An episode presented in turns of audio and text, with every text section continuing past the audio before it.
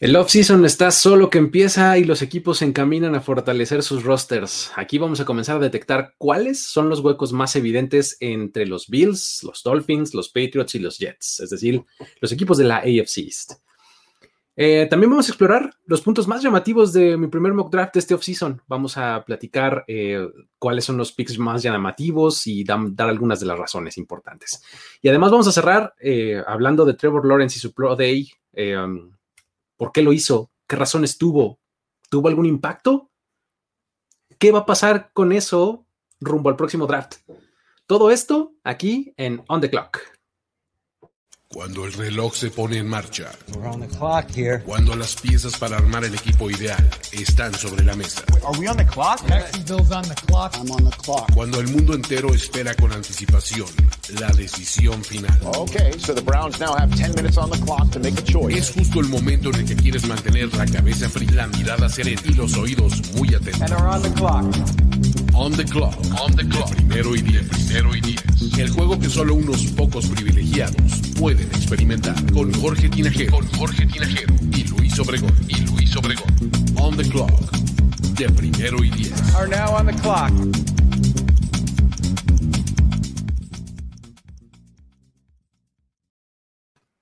Saludos a todos amigos, ¿cómo están? Eh, tras, tras una pequeña semana de ausencia eh, de mi parte en este espacio, estoy de vuelta. Mi nombre es Luis Obregón y le doy la bienvenida, como siempre, a Jorge Tinajero. Acá ando, acá ando, sí, ¿Vieron ese pase mágico? Por algún lado he de aparecer. ¿Cómo están, amigos? Bienvenidos a On the Clock. Este, y bienvenido, Luis. Te extrañamos la semana pasada.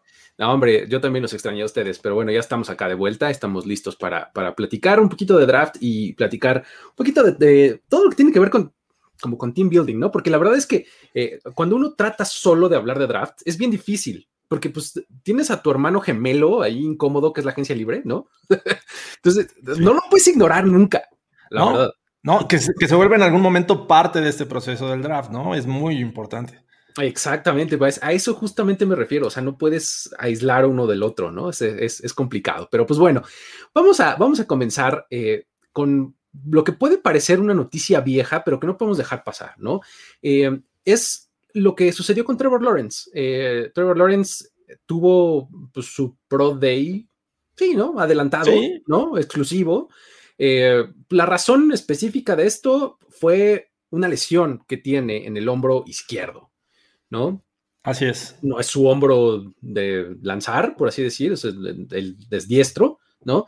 Entonces, pues bueno, dado que, dados los tiempos de recuperación y demás, pues prefirió eh, irse por el camino de eh, operarse lo más pronto posible y no esperar hasta después del Pro Day, porque eso podía poner en riesgo ahí su, eh, su timeline de entrenamientos y demás con el equipo que sea que lo, seleccione guiño guiño, ¿no? Entonces, eh, um, pues nada, por, eso fue que lo hizo, ¿no? Eh, pero, pues, ¿qué, ¿qué, vimos en este Pro Day, George? Que, este, o sea, más allá de, eh, de estas razones que son como, pues, las, las textuales y las obvias, ¿por qué Trevor Lawrence tenía que ser un Pro Day? ¿O, cómo? A ver, cuéntame. Pues yo creo que también hay un tema ahí que no se habla mucho, pero que empieza a hacer mucho ruido, y es Zach Wilson, ¿no? Un coreback que le está metiendo mucha presión y que podría hacer dudar, eh, sobre todo los Jaguars, que son el que tienen el pick número uno, ¿no? Todos eh, sabemos que está muy cantado Trevor Lawrence a los Jaguars,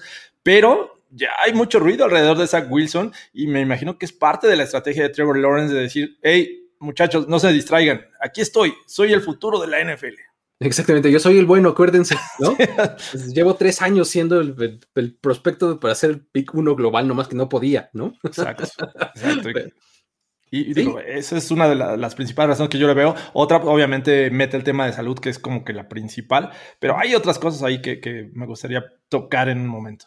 Sí, creo que una de las razones principales sí es mantenerse pues, vivo en la conversación, en, la mente eh, eh, de todas, no solo de los medios, sino de los mismos scouts, de los mismos equipos y demás.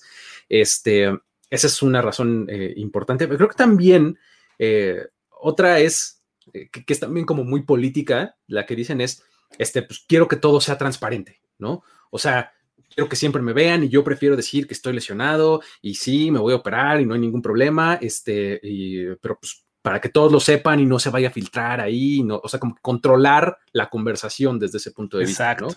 O sea, es, esta es la versión, no después vayan a salir con una inventada de que algo me pasó, no, no, no, es, yo tengo esta lesión, por esto lo voy a hacer y salgo aquí y lo digo y me, me pongo enfrente de todos, yo solito además, a hacer los ejercicios, ¿no? Porque además eh, es, es, una característica que tuvo este Pro y que fue prácticamente de él, ¿no? O sea, tuvo a sus receptores ahí de Clemson y pues también les ayudó un poquito, pero este, pues este fue un Pro Day de Trevor Lawrence, ¿no?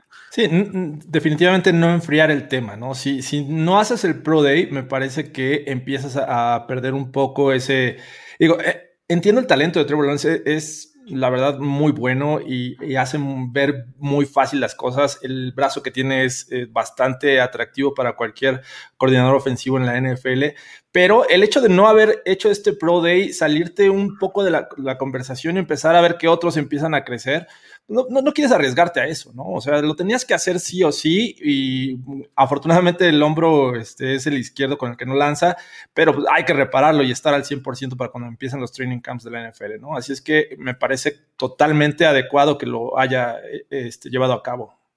Otra de las, otra de las razones ahí que, que, este, que podía uno como sacar de conclusiones, eh, como que estaba empezando un poquito la relación de negocios con, este, con Urban Meyer, ¿no?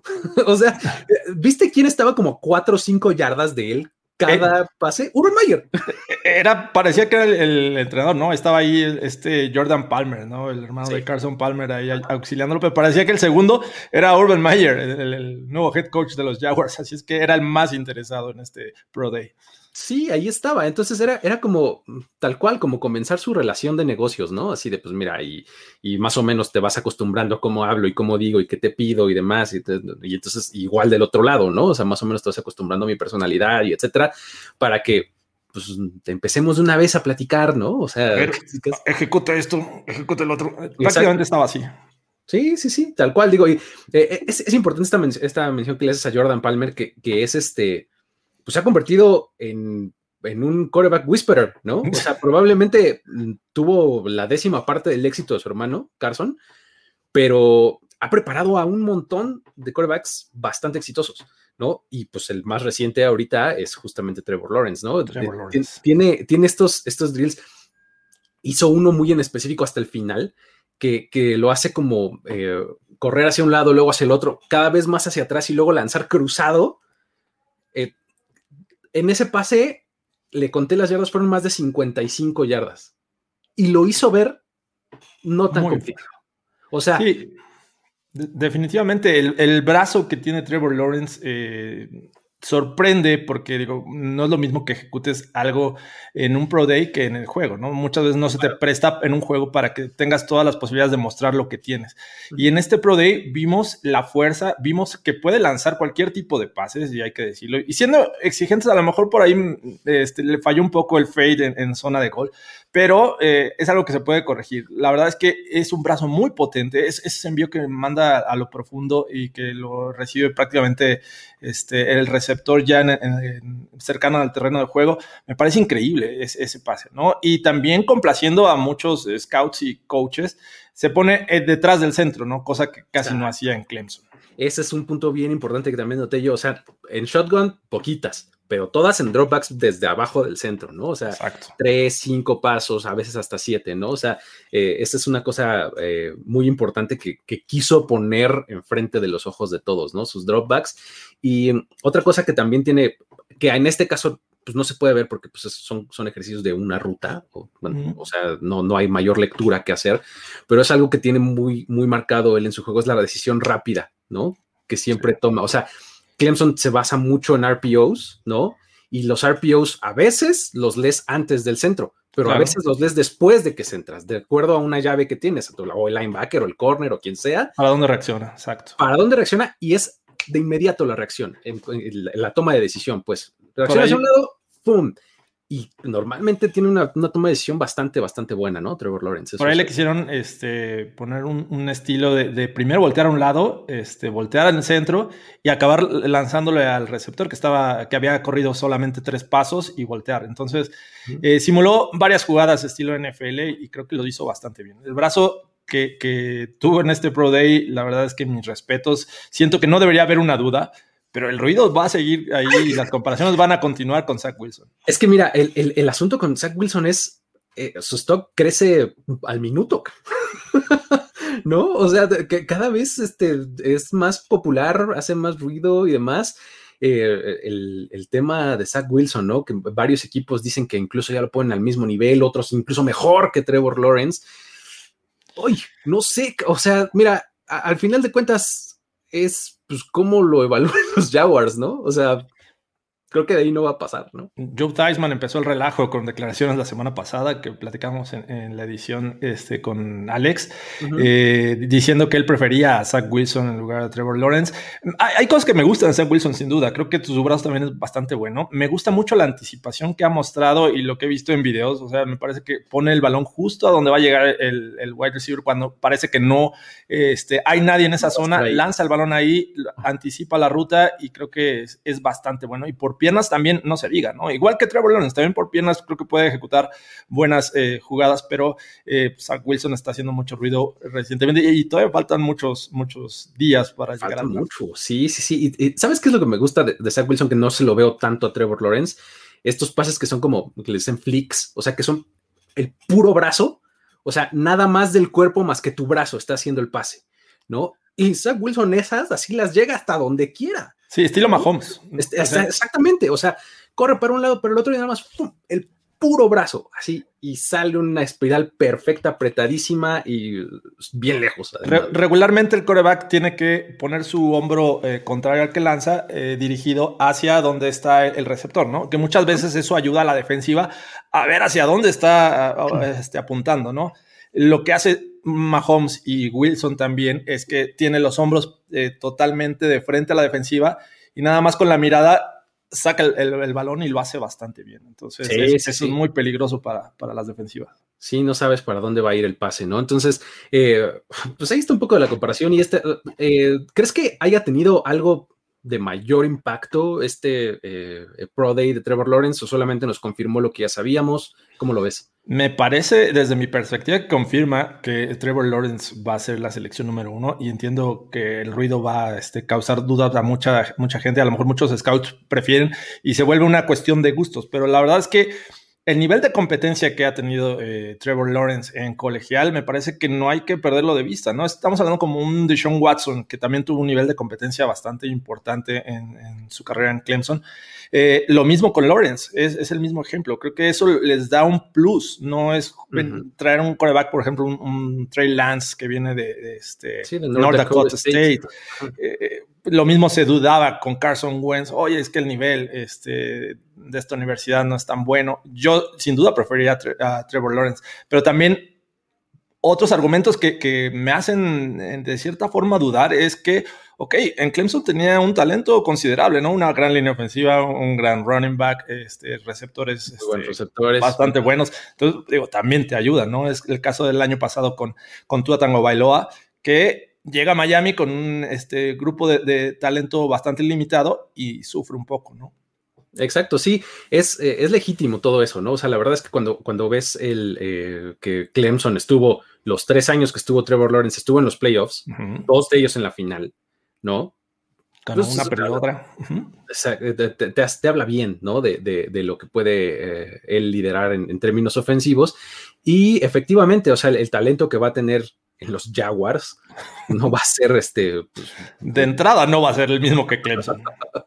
no, entonces eh, va, a ser interesante. La verdad es que eh, yo también creo que confirma eh, que Lawrence, o sea, lo que, lo que sabíamos o lo que pensábamos de Lawrence, ¿no? O sea, que es un tipo súper, súper preparado para lo que viene en la NFL y que pues se va a acabar yendo, yo creo que en el primer pick, no creo que salga de ahí, ¿no? Sí, los Jaguars van a lo seguro. Sí, sí, sí, no, no creo que Urban Meyer se, quiera ver demasiado listillo, pero bueno.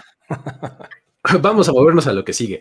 Fíjate que eh, apenas el día de hoy eh, eh, publiqué mi primer mock draft Entonces, este, pues ya tenía yo muchas ganas de hacerlo.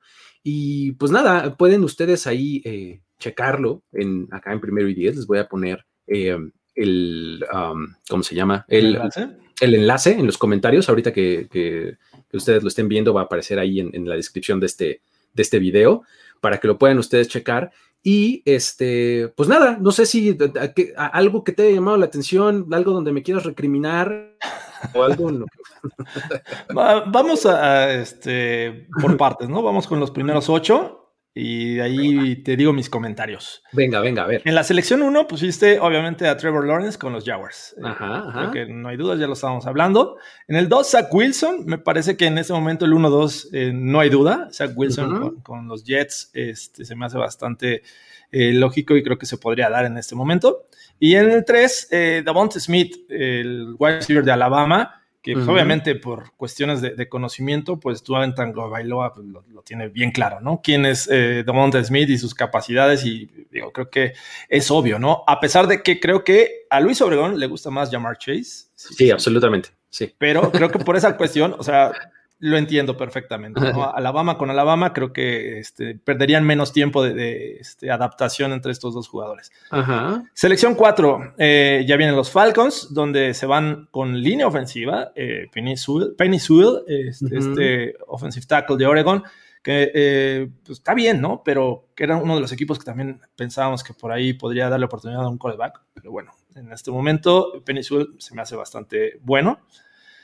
Eh, Kyle Pitts de los Bengals, y ese es mi primer, este, a ver, mi primer tema con Luis Obregón en su mock draft, eh, porque se van por un end y entiendo que, que necesiten talento, pero también no sé qué tanto le quede a AJ Brown, ¿no? En, este, en el tanque, teniendo a Jamar Chase, se van sobre Kyle Pitts. ¿Cómo estuvo eso, Luis? A ver, Kyle Pitts es tengo medio un crush con ese.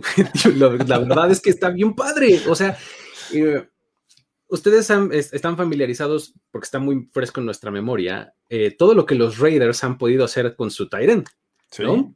Pues algo parecido pueden hacer quien sea que se lleve a Kyle Pitts. Es un tipo con cuerpo de receptor, con manos de receptor, con eh, capacidades de ese tipo. Velocidad casi de receptor. Exactamente, alineado probablemente en, como Y, o sea, como Tyrant en, el slot o, algo por el estilo, ¿no? Rara vez lo vas a ver pegado al tackle, puede ser solo en situaciones de gol, pero es un tipo que te va a provocar cualquier cantidad de mismatches, porque lo vas a poner en, el slot, por ejemplo, y de ahí lo puedes mover tantito, ya sea hacia el lado contrario de la línea o hacia afuera, y vas a meter en un problema tremendo o al linebacker que le pusiste o al safety que le pusiste, etcétera. Creo que eh, específicamente para los Bengals le viene muy bien un tipo así a Joe Burrow porque si algo hace bien Joe Burrow es lanzar al centro del campo, en el sim, eh, etcétera, en estos, en estos eh, zonas intermedias es donde mejor le va a, a Joe Burrow y darle un arma como esta, creo que le puede hacer mucho bien. Claro, absolutamente le hace falta línea ofensiva. Estoy completamente de acuerdo. ¿No? sí, la verdad es que sí. Pero, este, digo, si ya se te fue Penny Sewell un, un, pick arriba, ir por el segundo tackle más por necesidad que por otra cosa, no sé. Exactamente. O sea, siento que para un pick top 5, eh, ir por el segundo tackle que ves quien tú me digas, o sea, quien más te guste a ti, no, no sé, pero creo que sería temprano para tomarlo. Podrías argumentar lo mismo con un Tyrant. ¿Hace cuánto que no vemos un Tyrant en el top 5? ¿No? O sea, un Christian Dariso, por ejemplo, este, ¿No? ya bien. Pero digo, también tienes a, Jamar Chase ahí disponible, cosa que hace el siguiente equipo en turno, que son los Eagles. Eh, toman a, a Jamar Chase en la selección 6 que me parece bastante buena. Eh, quién sabe quién le va a lanzar, pero bastante buena opción. Este, selección 7, los Lions. Eh, Micah Parsons, linebacker de Penn State. Otro equipo que también pensábamos que podría ir eh, por coreback y, ahí todavía está disponible Justin Fields. ¿Cómo fue que llegaste a Michael, Micah Parsons? Um, ¿En Detroit? El, sí, Lions vino Jared Goff, ¿no? El, asunto es que creo que ese, ese movimiento de, llegar ahí con este, justo con Jared Goff les da un poco de tranquilidad, por lo menos certeza ¿no? En la posición. Sabes que tienes a alguien y creo que eh, los Lions con los agentes libres que tienen, que, bueno, su receptor principal este, también es agente libre y demás, o sea, como que siento que la ofensiva eh, está un poco más estabilizada que la defensiva, ¿no? La verdad es que eh, la defensa, digo, Jeff Okuda se nos fue a pudrir al basurero en llamas. O sea, ¿Puede pasar lo mismo con Micah Parsons? Es que creo justamente que si empiezas a, como acumular talento joven en esta defensiva, va a ser bueno para todos. O sea, o sea, se van a complementar unos con otros, ¿no?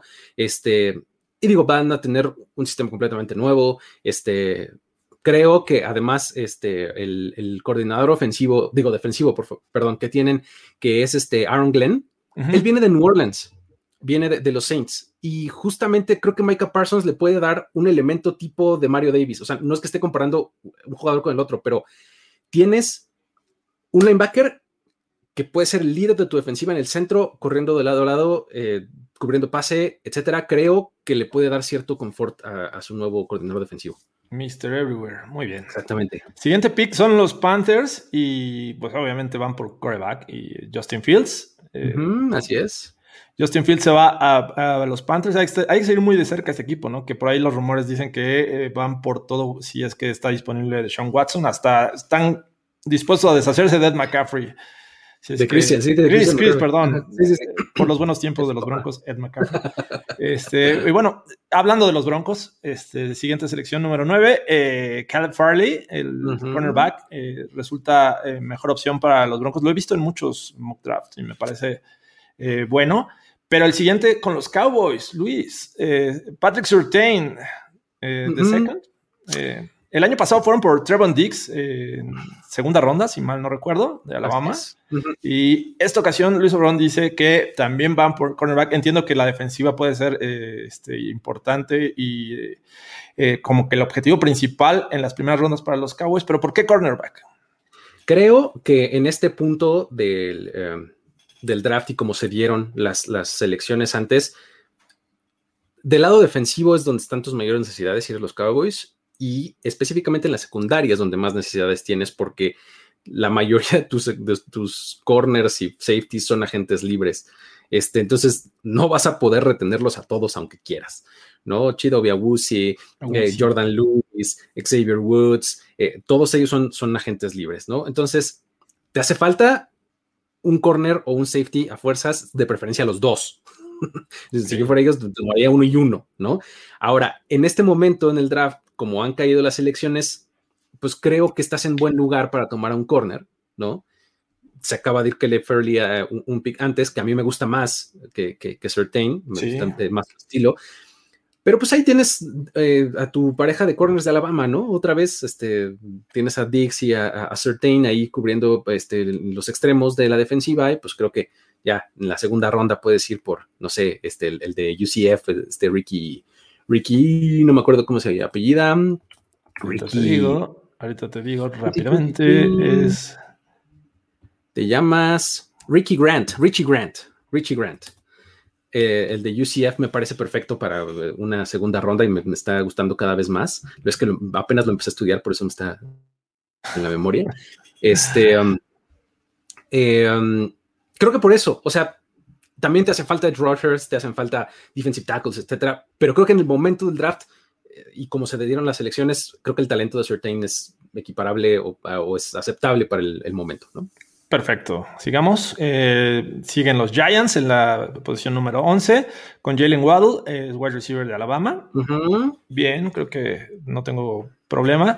Eh, selección 12, eh, los Niners van otra vez por línea defensiva, ya es una costumbre en estos Niners.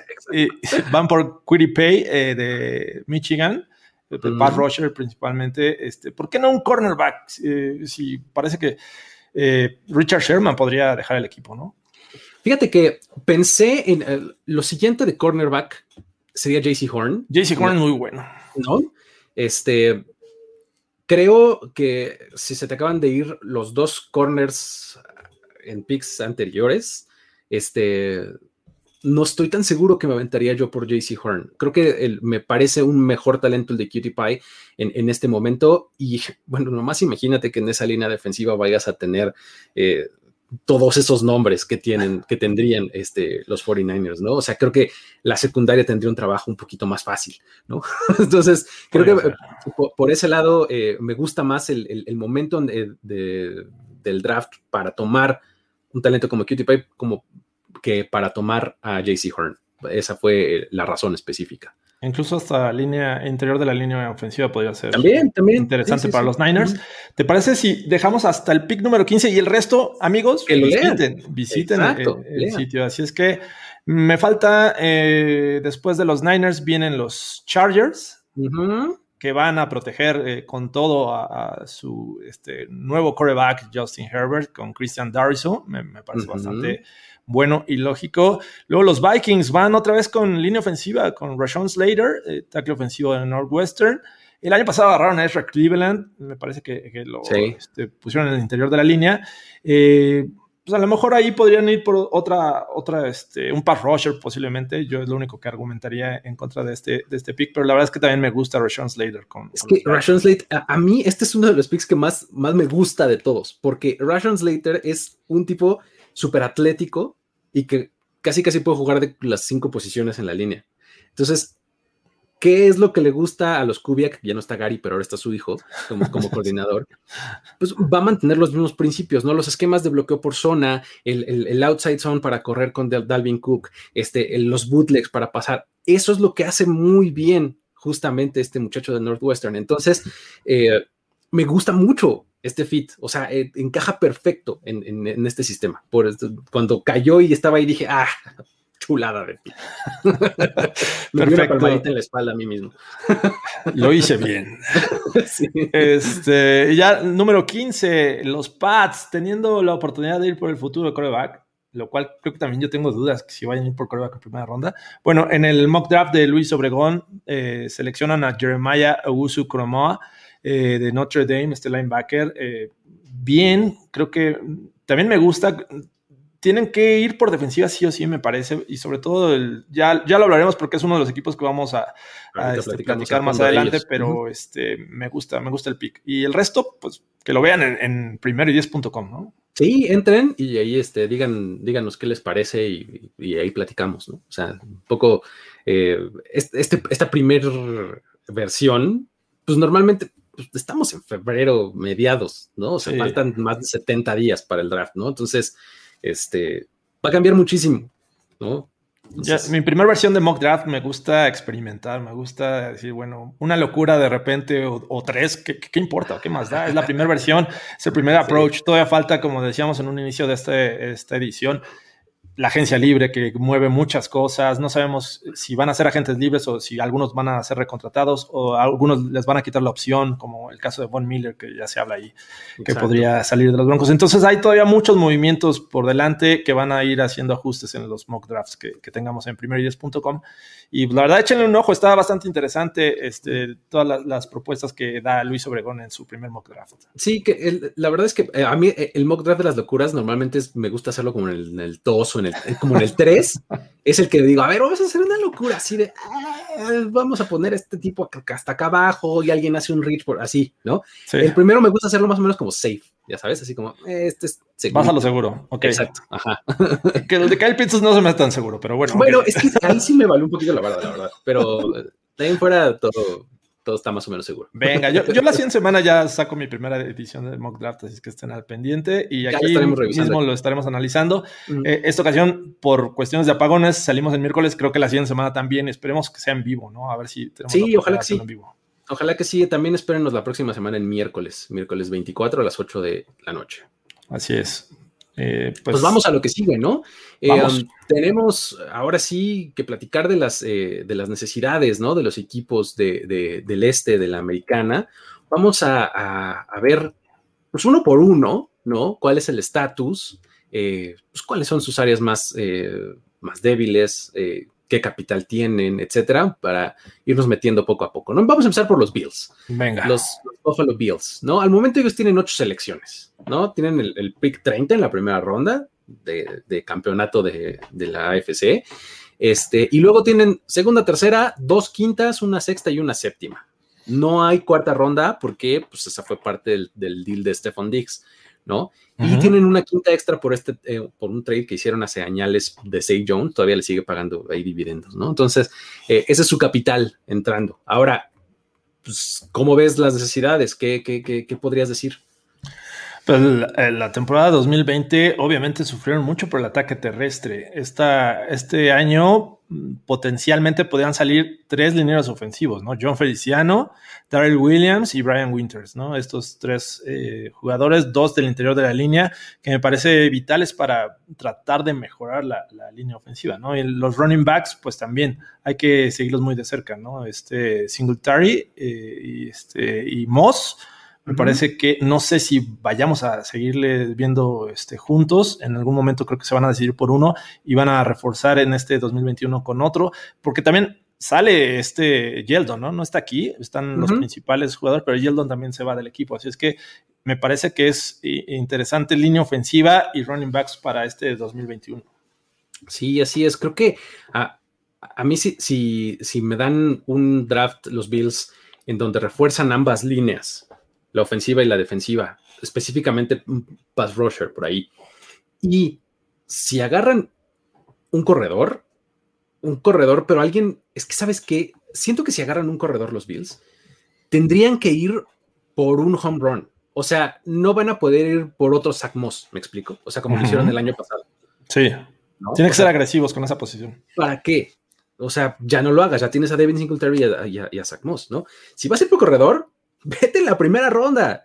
Vete por Clemson o por Alabama, ¿no? O sea, o, este, Harris. ¿no? O sea, yo no me saldría de esos dos nombres. Ya si no vas a agarrar esos dos, ya vete con lo que tienes, ¿no? Claro, claro, y refuerza la línea ofensiva. Exactamente, ahí sí, o sea, para que veas, si, no le das prioridad a los corredores, te vas a quedar con lo que tienes, a fuerzas, refuerza tu línea ofensiva o tu línea defensiva. Ese es el draft que yo creo que deberían de, tener eh, los Bills, ¿no? O sea, salvo también, obviamente, ver lo que hacen, lo que hagan ahora en agencia libre, ¿no? Sí, como mencionas también un pass rusher me parece este, interesante. Jerry Hughes, eh, aunque ha mostrado buen nivel, me parece que este, pues, cada vez va a ir a, menos. Eh, eh, George Norman también sale del equipo, así es que potencialmente van a necesitar refuerzos en cornerback. No sé si llega agencia por agencia libre o draft, pero sin duda son, son huecos interesantes que tienen que cubrir estos Bills. Sí, así es. Este, en la en la posición 30, en la primera ronda, eh, estás eh, en, muy buen lugar para agarrar un pass rusher, yo creo. Sí. O sea, si ese fuera el camino que quieres seguir, la verdad es que tienes muy buenas oportunidades, muy buenos este, elementos ahí, ¿no? Para, para poder echarles el ojo. Creo que este eh, Phillips, por ejemplo, el de Miami, ¿no? Sí. Es que perfecto ahí en, el 30, ¿no? O sea, no sé, está, está interesante, creo, lo que pueden hacer los Bills, porque, pues, si con el equipo que tienen y como lo tienen, llegaron al campeonato de la conferencia, pues creo que están a unas cuantas piezas, ¿no? Y va a haber talento en, la agencia libre en cuestión de defensiva secundaria, ¿no? Este, Exacto. y es un equipo atractivo para jugar. Si estás pensando que hay jugadores que dicen yo quiero estar en un equipo contendiente, me parece que los Bills tienen que estar en esta lista y eso les va a ayudar bastante para que en la agencia libre se refuercen y lleguen al draft como que ah, con algunas necesidades ya menos importantes porque ya las cubrieron en la agencia libre. Exacto, más o menos esa es como una filosofía que en general los equipos tratan de seguir, tratan lo más que pueden, es de no... Eh, de no ir por un huequito, ¿no? O sea, no, no, no acorralarse ellos mismos, ¿no? Este, de tengo que seleccionar esta posición porque no tengo a nadie. Exacto. Tienen que llegar perfectamente cubiertos eh, dentro de lo que cabe en todas las posiciones para poder tener las opciones abiertas, ¿no? Sí, pues, los jugadores del de draft siguen siendo apuestas, final de cuentas, ¿no? Entonces, Exacto creo que un equipo que ya está en modo de ganar este, ahora, como son los Bills, pues tienen que enfocarse en esas, esos grandes huecos en la agencia libre y este, darle un plus con el draft. Así es que así lo veo a estos Bills en este año. Es por eso que yo digo que vayan por un corredor de primera ronda. un jugador que, creas que va a ser de impacto inmediato, ¿no? Sí, exacto. los running backs de eh, Etienne o, este, Harris. Le, le, caían de maravilla. O sea, de entrada, Josh Allen dejaría de ser el líder corredor del equipo.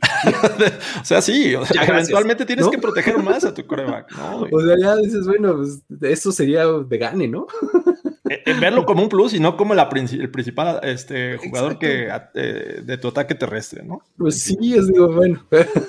ok, ahí está con los Bills. Vámonos con los Dolphins. Este, uno, uno, de los equipos más interesantes, ¿no? Sin duda del draft, porque tienen un montón de capital, no solo en número, sino en lugar. ¿no? O sea, tienen 10 elecciones al momento. Ah, una cosa muy importante, estos números que les estoy dando son en este momento antes de que se asignen las, las compensatorias, los, picks compensatorios. Los picks compensatorios, sí. Exactamente, ¿no? Entonces, eh, digo, ahorita los Dolphins tienen 10, ¿no? Tienen el 3 y el 18 en la primera ronda, o sea, ahí tienen el, extra del 3, que es el de Houston por Larry Tonsil.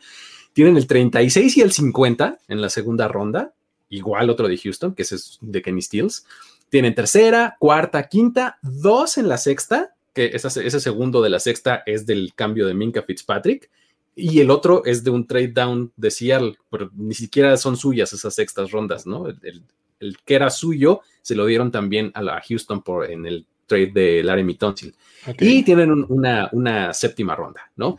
Este, um, ese es su capital al momento, 10 selecciones más las que se acumulen, ¿no? Eh, la verdad es que tienen todo, todo, todo por delante. ¿Cómo, cómo los ves? ¿Qué, dirías que son sus huecos por cubrir? Pues la prioridad, lo vimos, es la ofensiva en general. O sea, Tua Tango Bailoa necesita este, estar rodeado de talento, eh, al menos en el inicio de su carrera, que lo vimos que la temporada pasada no lo tuvo. Así es que también por lesión Preston Williams ahí se ausentó eh, mucho tiempo, pero pues no, es un equipo que ofensivamente se caracteriza por tener grandes jugadores. Así es que, eh, como lo veíamos en tu mock draft, me parece que un wide receiver podría ser eh, una necesidad este, inmediata, incluso también un running back, ¿no? También estuvieron padeciendo por lesiones, pero este, casi, casi lo que seleccionan a la ofensiva me parecería un gran pick para estos Dolphins. Sí, creo que se tiene que concentrar de ese lado del balón. Eh, hablamos mucho durante la temporada que este equipo llegaba tan lejos como su defensiva y sus equipos especiales lo permitían, ¿no? Em, el, ataque en general, pues medio se iba arrastrando un poco, ¿no? Entonces, eh, y, creo que sí se debe justamente a la falta de playmakers, ¿no? Digo, Davante Parker es un tipo bueno, confiable, pero pues estaba un poco en una isla. Exacto. ¿no? no, tenía mucho como, como que le llegara el balón ni alguien que le hiciera segunda. ¿no? Entonces, si le das otro receptor, si le das armas en el backfield, si refuerzas, sigues reforzando esa línea ofensiva que lo hicieron, lo empezaron a hacer desde la temporada pasada, pero si continúas por ese camino, creo que va a ser el camino correcto, porque pues creo que deberían darle la confianza a Tua, ¿no? O sea, digo, Vimos muchos juegos en el que tu especialista regresador de patadas era parte importante de esta ofensiva, ¿no? Que sí que también estuvo por ahí lesionado. Entonces, sin duda un playmaker este, o dos en la primera ronda, porque tienen dos selecciones, claro. podría este, empezar a levantar esta ofensiva. Sí, sería, sería bien interesante porque, digo, si piensas en este, eh, del lado de la defensiva, probablemente le podrías poner por ahí un linebacker, ¿no? O sea Sí, porque Landon Roberts este, parece que va a ser agente libre, ¿no? Exacto, o sea, probablemente podrías reforzar esa línea, no necesariamente en la primera ronda, pero este, creo que es este, la, ofensiva es el camino, eh, sobre todo temprano, ¿no? En el draft. Eh, además, creo que la, justamente la posición de linebacker, eh, creo que tiene muchísimo jugo de profundidad, ¿no? O sea, tiene buenos elementos en la, punta, pues ya de los que siempre mencionamos, pero le empiezas a rascar y te sigues encontrando muy buen talento, ¿no? Hay buen talento en esta generación de, linebackers. Y también me, intriga mucho qué van a hacer con la posición de backup de quarterback, ¿no? Finalmente Ryan Fitzpatrick va a ser agente libre. Vimos que el año pasado le funcionó muy bien a Ryan Flores eh, traerlo como el plan B y el plan emergente, ese quarterback que te sacaba de, de los apuros y este, casi le sale contra los Broncos, le salió contra los Raiders. Entonces, este, ya no va a estar. Así es que más presión para Tua Tango Bailoa y eh, pues vamos a ver quién va a ser el, ese coreback número dos de, los Dolphins. Fíjate que ahí sí yo creo que tendrían que ir por el camino de la agencia libre, porque pues si vas a confiar en que un novato, además de, no sé, cuarta ronda, tercera ronda, sea tu plan emergente. sí, no, no definitivamente necesitas experiencia. Exacto. Sí, sí, creo que ahí sí tienen que seguir el camino de la agencia libre, ¿no? Para, para su backup quarterback. Pero bueno, em, está bastante, bastante interesante porque, pues, nada más les digo, por volumen, tienen muchísimas elecciones y de verdad tienen en, en las primeras tres rondas, tienen cinco picks, ¿no? O sea, la verdad es que es este Justo donde está el, mejor talento, ¿no? Así es que pues, están del otro lado con estas elecciones del draft, pero sin duda hay cosas que en la agencia libre podrían arreglar y, este, me parece que van a ser agresivos también. ¿eh? O sea, tienen una buena defensiva eh, y está también llena de veteranos. Yo creo que en el draft tienen que ir formando esos, esos jugadores detrás de estos veteranos, pero sin duda la, la urgencia principal yo sigo viendo que es la ofensiva. Así es. Pues bueno, vámonos entonces con los Patriots. Aquí, eh, este, pues hay, un montón que podemos platicar, ¿no? Eh, empezando por los generales, al momento tienen siete selecciones, ¿no? Tienen, están a la mitad en la primera ronda en el, en, pick 15, tienen el 46 en la segunda, en la tercera no tienen selección de, porque pues fue la que les quitaron por estar este, grabando el sideline de los Bengals. Este, o sea, no la tienen la tercera.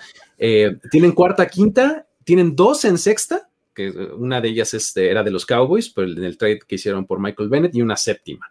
¿no? Ese es el capital que tienen en, este momento. ¿no? Eh, me preguntaban el, ayer en la mañanera que si iban a recibir eh, eh, pick compensatorio por Tom Brady. Este, es hasta el próximo año. Este año no, no, no, va a ser el caso, pero cuando lo reciban va a ser el más alto, o sea, el, más alto posible. ¿no? Y pues bueno, es, más o menos el, capital que tienen y cómo ves qué, dirías de necesidades, George.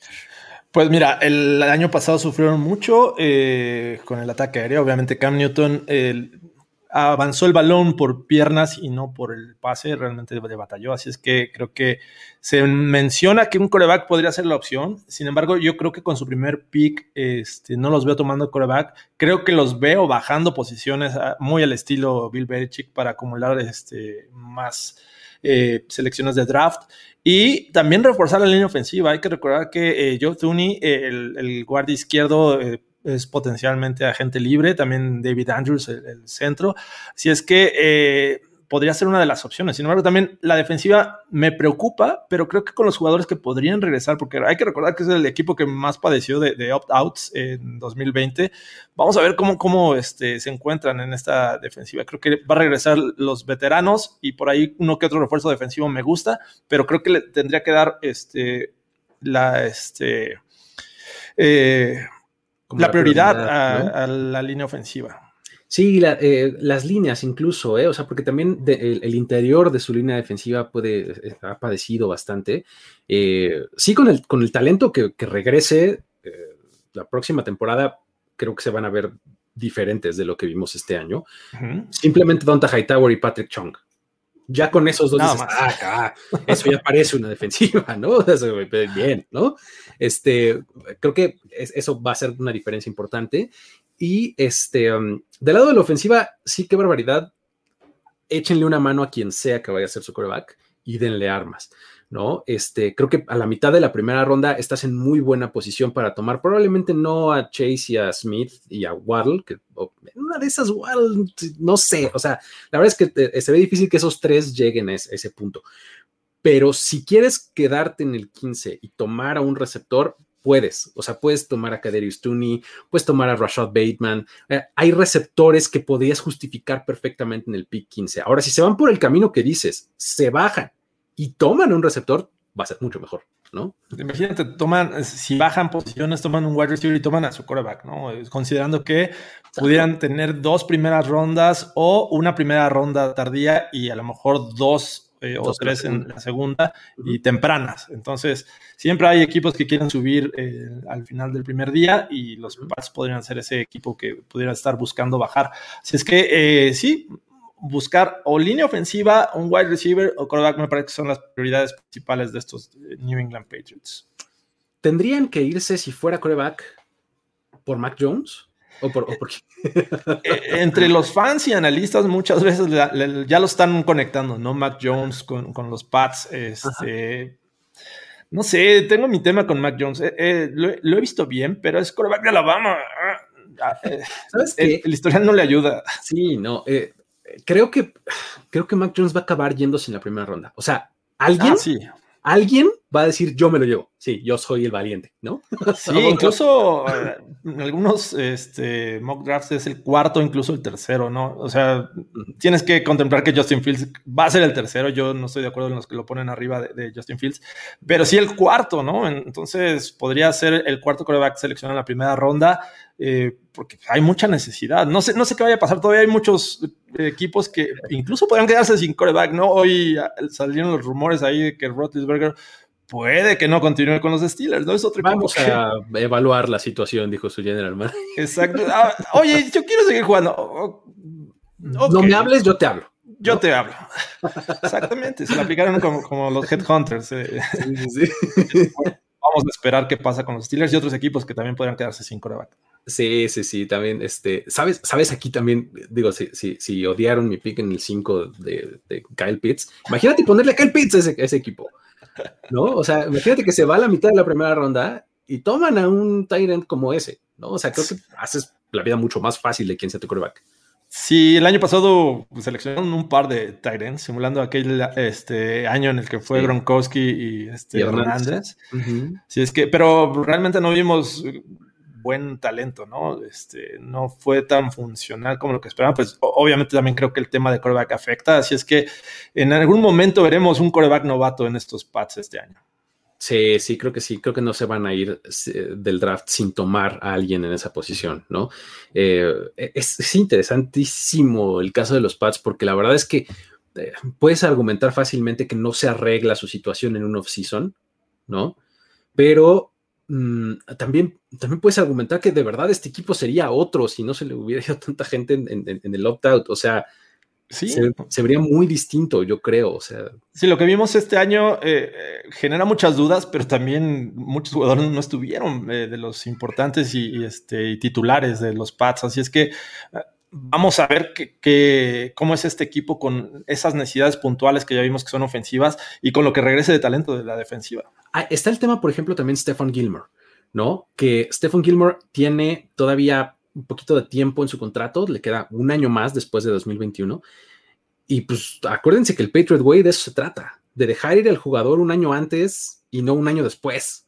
¿No? O sea, un año más temprano es preferible. Sacarle provecho, ¿no? Ahorita que hay interés. Entonces, imagínate que alguien te avienta algo muy bueno por Stephen Gilmore y los Pats lo van a dar. Estoy Moneda de cambio. Oye, yo quiero tu coreback. Te doy Stephen Gilmore. Venga, se arma, ¿no? Así. Podría darse, sí. Es, un tema que, que, es que he leído ahí un par de veces, ¿no? De la situación de, de Stephen Gilmore y, el valor que podría tener en el mercado, ¿no? Pero bueno, eh, por ahí está el tema de los Pats. Eh, vamos a cerrar con los Jets. Los Jets que eh, al momento también tienen su buen capitalito, tienen nueve selecciones, la 2 y la 23 en la primera ronda. Eh, una de ellas es este, por Jamal Adams, que, es que era de los Seahawks, la 23. este, tienen una segunda ronda, dos en tercera ronda, también una, de, una por Jamal Adams. Este, una cuarta, tienen dos en la quinta, eh, una que es propia y una, de los Giants. Tienen una sexta y una séptima, ¿no? Eh, um, es más o menos lo que tienen al momento y pues bueno, eh, ¿cómo ves? ¿Qué, ¿Qué, podríamos decir de los Jets? ¿Qué les hace falta? Este, eh, sin decir todo, no se vale decir todo. o sea, realmente sí, de, esos juegos en el que avientas las fichas en una mesa y la que queda este, encima es, la que, te vas. Exacto, con esa te quedas. Prácticamente los Jets están en esa situación, ¿no? Todavía no se sabe qué va a pasar con, con Sam Darnold, si va a ser el quarterback del futuro de esta franquicia o eh, lo van a, cambiar y van por uno de la nueva generación. Pero, pues, digo, también lo mejor que tenía este equipo era defensiva y me parece que pierden elementos interesantes, ¿no? Eh, Marcus Mail, el safety, eh, por ahí también Patrick Onwussor también se va. Brian Poole, otro cornerback que, hay que decirlo, no es que estuvieran llenos de talento en la defensiva secundaria, pero este, pues creo que se pierden este, este equipo. Y aparte es una nueva era en este, en este equipo de los Jets, ¿no? Creo que va a cambiar mucho la cara de la defensiva este, con, la llegada eh, de su nuevo head coach. Pero, pues, donde quieras apuntar, me parece una, gran selección, ¿no? Sin duda, tendría que darle, eh, si, como lo mencionas en tu mock draft, si Sam Darnold no es la opción, creo que voy por quarterback con mi segundo pick y después le doy o línea ofensiva, que el año pasado lo, hicieron bien, o este talento en, en los wide receivers. Sí, digo, la verdad es que sí, con Mekai Beckton la temporada pasada les fue súper, súper bien con esa selección. Eh, empezarías que ahí con, el pie derecho construyendo esta, posible línea ofensiva eh, que domine. Le podrías dar la protección o le podrías dar un juguete nuevo a tu quarterback si es que decides tomarlo en el, pick número 2, ¿no? este, en el 23 también estás en un lugar eh, perfecto para, poder hacerlo, ¿no? Este, no sé, el asunto, el asunto de Sam Darnold es este, pues es un tema, ¿no? porque la verdad es que, ¿cómo evalúas a Sam Darnold? O sea, em, ¿va a ser otro jugador ya sin el yugo de Adam, de Adam Gaze? O, realmente así es Sam Darnold como lo vimos, ¿no? O sea, yo quiero pensar que no, yo quiero pensar que no. Sam Darnold era el quarterback que más me gustaba de esa generación, a mí. Sí, sí, que, tampoco es como que eh, un talento, un súper talento. Eh, también pasa más o menos como los corebacks de Alabama con los de USC. Eh, pocos llegan a, triunfar, pero podríamos ver esa versión de Tannehill con Adam Gaze y saliendo de los Dolphins siendo otra versión totalmente distinta. Podría darse el caso, ¿no? Pero la, cuestión es, ¿cuál es el objetivo con esta nueva nuevo, nuevo staff de coaching, ¿no? En los Jets. Sí, que la verdad es que está en una posición muy difícil eh, porque pues cambia la administración, cambia el, eh, el, staff de coacheo y demás, y tú estás ahí como, o sea, si eres Sam Darnold, estás ahí como el hijo heredado que nunca vio nada bueno. ¿Me explicó? Entonces, pues la verdad es que todo el mundo te va a ver feo si te quedas.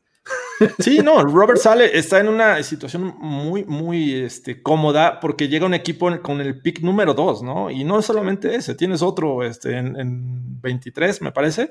Sí, 23. Eh, o sea, lo que quieres es comenzar con tu gente, comenzar con lo que tú crees que va a funcionar, ¿no? Sam Darnold es heredado y ya vimos que con Adam Gates no funcionó, nada te asegura que lo va a hacer sin él, así es que este, yo siento que los Jets podrían cambiar de aires en la posición de quarterback. Sí, yo también creo. La verdad es que eh, todas estas razones son eh, más que suficientes, ¿no? O sea, heredado, nunca dio buenos resultados, etcétera. Ah, y además ahorita tiene, o sea, si algo vale Sam Darnold es ahorita. O sea, el próximo año no vale nada, ¿no? O sea, le queda un año de contrato, ¿no? Llegó en 2018, 19, 20, 21, ¿no? Bueno, entonces va a tener dos porque tienes el quinto año de, de selección de primera ronda, ¿no? Entonces, ahorita es cuando vale algo Sam Darnold, si es que quisieras o pudieras encontrarle eh, un lugar en donde te lo quieran cambiar, ¿no? Por algo. Conforme más pase el tiempo, más se le va a olvidar a la gente que existe un tipo que se llama Sam Darnold y menos va a valer porque pues, su contrato barato, que es lo que vale muchas veces en ciertos quarterbacks, o sea, pues eh, es ahora, ¿no? Sí. Pero bueno. Totalmente. La verdad es que eh, para donde se vayan, creo, los Jets, este, va, a ser, va a estar bien, pues, ¿no? O sea, la verdad es que eh, si, también si volteas a ver a la defensiva, también les va a caer bien un corner, un, este, un pass rusher. Linebacker, eh, safety. Linebacker, exactamente. O sea, creo que la verdad es que eh, para donde voltees, creo que, los Jets van a mejorar, pues, o sea, no, hay mucho para dónde caer, ¿no? sí, este, un linebacker que se asemeja a lo que manejaba Robert Sale con los Niners.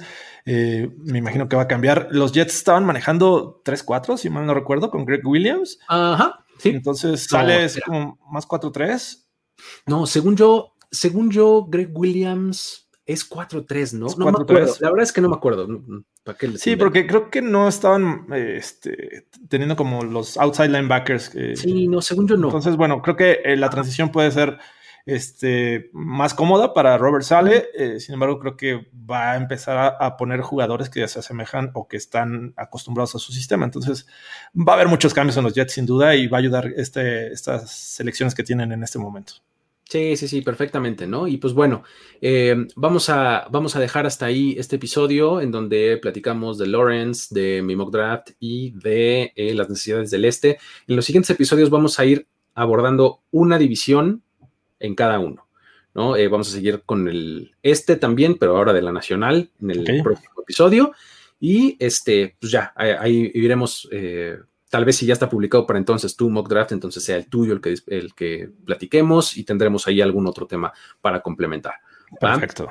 Esperemos que la próxima semana sí podamos estar en vivo. Ahorita estamos previniendo para que haya programa. Estamos grabándolo más temprano, para que, porque si no, nos eh, corremos el riesgo de, que otra vez nos quedemos sin show, ¿no? Sí, las tuberías del gas natural están congeladas en este momento y hay que hacer apagones, así es que, pues, ni hablar. Exactamente. Entonces, eh, pues nada, muchísimas gracias a todos por, este, por haber estado eh, por acá, consumido este contenido, ya sea aquí en formato de video o en podcast, como ustedes más les guste. Y pues nada, eh, nos vemos la próxima semana también en miércoles. ¿Sale? Hasta la próxima. Esto fue On the Clock. El tiempo expiró. Tu decisión es definitiva. Pero siempre habrá una nueva oportunidad de armar un equipo ideal en On the Clock. On the Clock. De primero y de primero y diez. Con Luis Obregón. Con Luis Obregón. Y Jorge Tinajero. Y Jorge Tinajero. Voz en off. Antonio Semper. Antonio Semper. Una producción de finísimos podcasts para primero y diez. On the clock.